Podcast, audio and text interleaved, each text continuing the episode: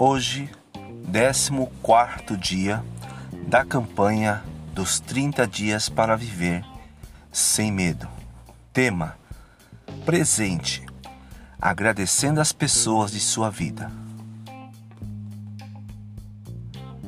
O gosto da torta de maçã quentinha, o cheiro do mato depois da chuva, o burburinho das crianças ao redor da árvore de Natal, o pôr do sol nas montanhas, o contato da areia nos pés, os momentos especiais vividos em torno de uma deliciosa refeição com a família e amigos.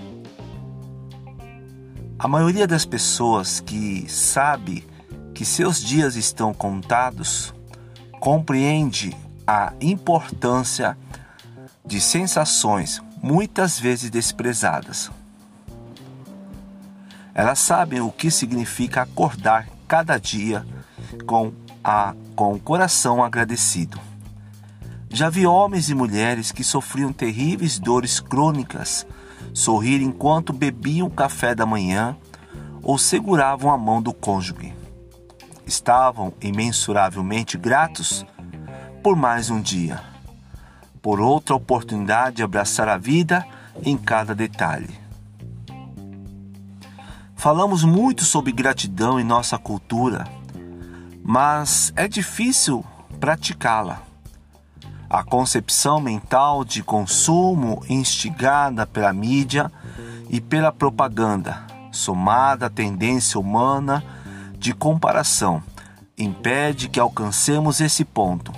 Ouvimos e com frequência acreditamos que não temos o suficiente somos condicionados a aceitar automaticamente que o próximo aparelho eletrônico, o próximo par de sapatos, as próximas férias de verão ou o próximo relacionamento afetivo nos trarão satisfação.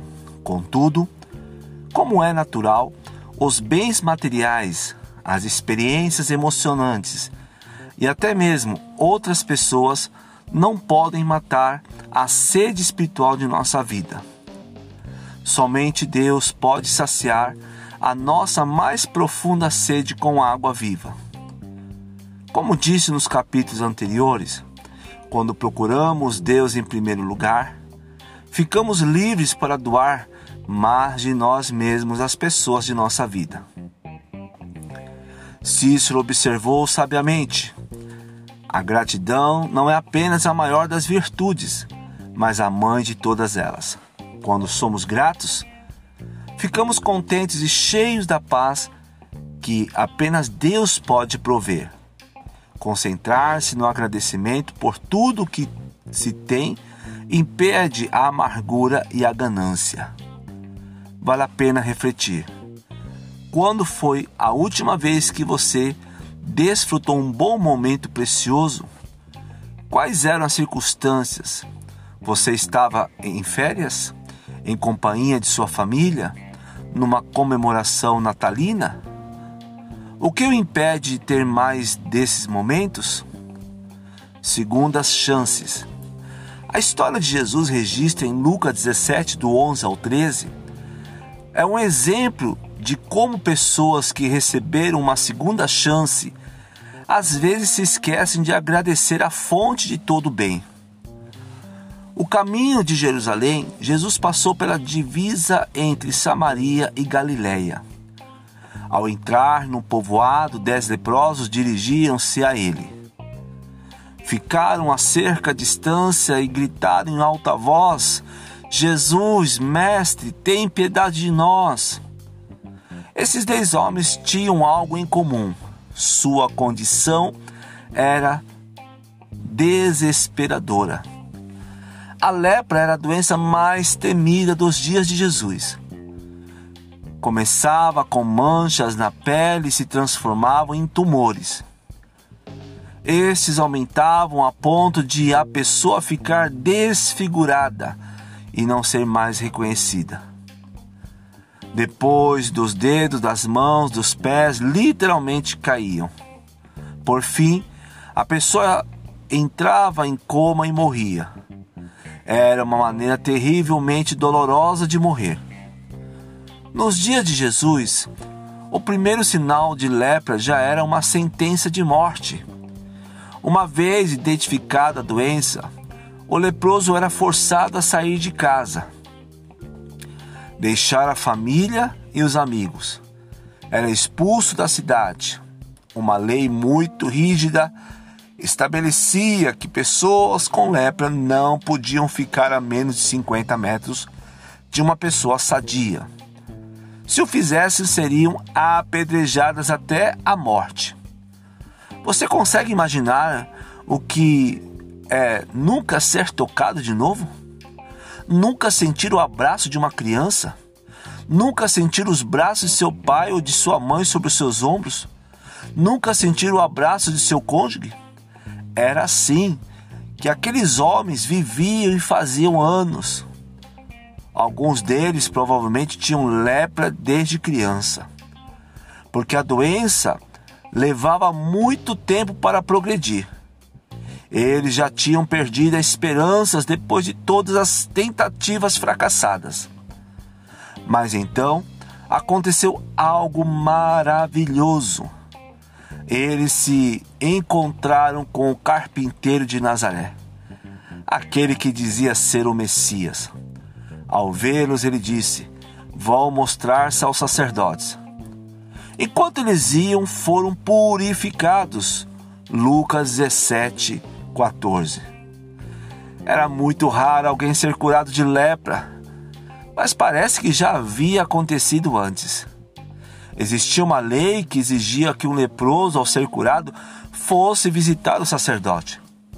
O sacerdote determinava se o leproso estava limpo ou se se teria permissão de voltar para a família, os amigos e a comunidade. Assim, é surpreendente o fato de Jesus ter dito a esses dez leprosos que fossem ao sacerdote antes de estarem curados, como se sua saúde já estivesse restaurada. Foi um teste para a fé daqueles homens. Será que eles de fato acreditaram que Jesus era de quem ele disse ser, eles obedeceram e, pass e passaram no teste. Imagine aquele bando de homens enfarrapados encaminhando na direção do templo. Eles olharam e viram que as manchas na pele haviam desaparecido completamente e, então, perceberam que estavam curados. Podiam voltar para casa tal presente inacreditável com certeza foi comemorado. Pularam, gritaram e fizeram todo tipo de comemoração que podiam. Era uma alegria incontida, um sério, um anseio de ver logo o sacerdote, ir para casa e receber a vida de volta. Contudo, no caminho, um deles parou e disse: Ei, pessoal, esperem um minuto. Preciso voltar a agradecer aquele que é responsável por isso. Preciso expressar a gratidão a quem me deu esse incrível presente. Talvez os outros tenham dito o quê? Precisamos voltar para a nossa família. Há anos não estamos com eles. Mas talvez ele tenha respondido: é verdade. Mas primeiro quero voltar e agradecer a Jesus. Talvez a parte mais significativa dessa história tenha ocorrido logo depois. Um deles, quando viu que estava curado, voltou louvando a Deus em alta voz. Prostrou-se aos pés de Jesus e lhe agradeceu. Este era samaritano. Jesus perguntou: Não foram purificados todos os dez? Onde estão os outros nove? Não se achou nenhum que voltasse e desse louvor a Deus, a não ser esse estrangeiro? Lucas 17, do 15 ao 18. Esse homem era de outro país, mas, mesmo assim, foi o único que voltou para agradecer a Jesus. Então Jesus lhe disse: Levante-se e vá, a sua fé o salvou. aquele homem finalmente recebeu o que eu e você consideramos normal. Ele tinha uma nova vida e saúde. Ele viveria para ver o amanhã, mas percebeu que aquilo era um precioso presente que Deus lhe dera e assim voltou para agradecer a Jesus.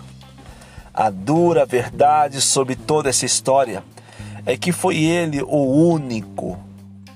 De um total de dez, apenas ele expressou gratidão. Ele voltou e lançou-se aos pés de Cristo. A gratidão tem o poder de nos transformar. Aquele ex-leproso não estava curado apenas fisicamente, ele recebera também a cura espiritual. Há poder na gratidão para nos curar no aspecto espiritual, emocional e relacional. Uma atitude de gratidão abre nosso coração a Deus, capacitando-nos a ver o mundo como ele realmente é, a experimentar a vida em sua plenitude e a desfrutar cada momento que respiramos. Esse é o poder da gratidão. Mas quase lá, quase dá para ver a ferida no coração de Jesus quando ele faz três perguntas. Não eram dez? Onde estão os outros nove? Só você voltou a mim? Antes de julgar, julgarmos com severidade os nove que não voltaram para agradecer a Jesus, precisamos observar nossa própria vida. O que há em nosso coração que nos faz considerar tantas coisas naturais? Desejamos muito alguma coisa, mas quando a conseguimos, não agradecemos a Deus. Como é comum brigarmos com Deus para que nos dê aquilo de que precisamos. Deus, eu farei qualquer coisa. Simplesmente me ajude dessa vez e serei seu para o resto da minha vida. Quando Ele finalmente nos concede o que pedimos, mesmo que não seja exatamente o que quando queríamos, deixamos de agradecer. Naquele dia, dez homens receberam um presente, mas apenas um abriu o pacote. Dez pessoas receberam vida naquele dia, mas apenas uma delas percebeu que havia mais do que simplesmente o tempo aqui na terra. A gratidão faz isso. Ela transforma, abre seu coração para Deus, de modo que você experimente todas as bênçãos que Ele tem para você. Quando penso em como a gratidão pode aumentar nossa capacidade de amar, lembro da história infantil como Green roubou o Natal, do Dr. Zeus. Meu trecho favorito é a descrição do que aconteceu logo depois que Green entendeu o verdadeiro significado do Natal. E alguns dizem que o coração de Green triplicou de tamanho naquele dia. A gratidão expande nosso coração da mesma maneira passamos a ter total consciência dos detalhes que amamos na vida, das coisas simples com as quais nos alegramos e talvez a principal das pessoas que Deus colocou em nossa vida. Resumindo, a gratidão expande nossa capacidade de desfrutar a vida. Na maior parte do tempo, você se assemelha àquele que voltou para agradecer a Jesus ou aos novos que seguiram o próprio caminho? Com que frequência você agradece as pessoas de sua convivência, a contribuição que oferece em sua vida? A quem você gostaria de agradecer hoje se tivesse apenas um mês para viver? Muito bem, meus irmãos, mais um capítulo. Medite, faça sua lista de metas, foque na sua oração com Deus, no amor, no perdão, reavalie os seus conceitos. Deus te abençoe e permaneça firme nesta campanha.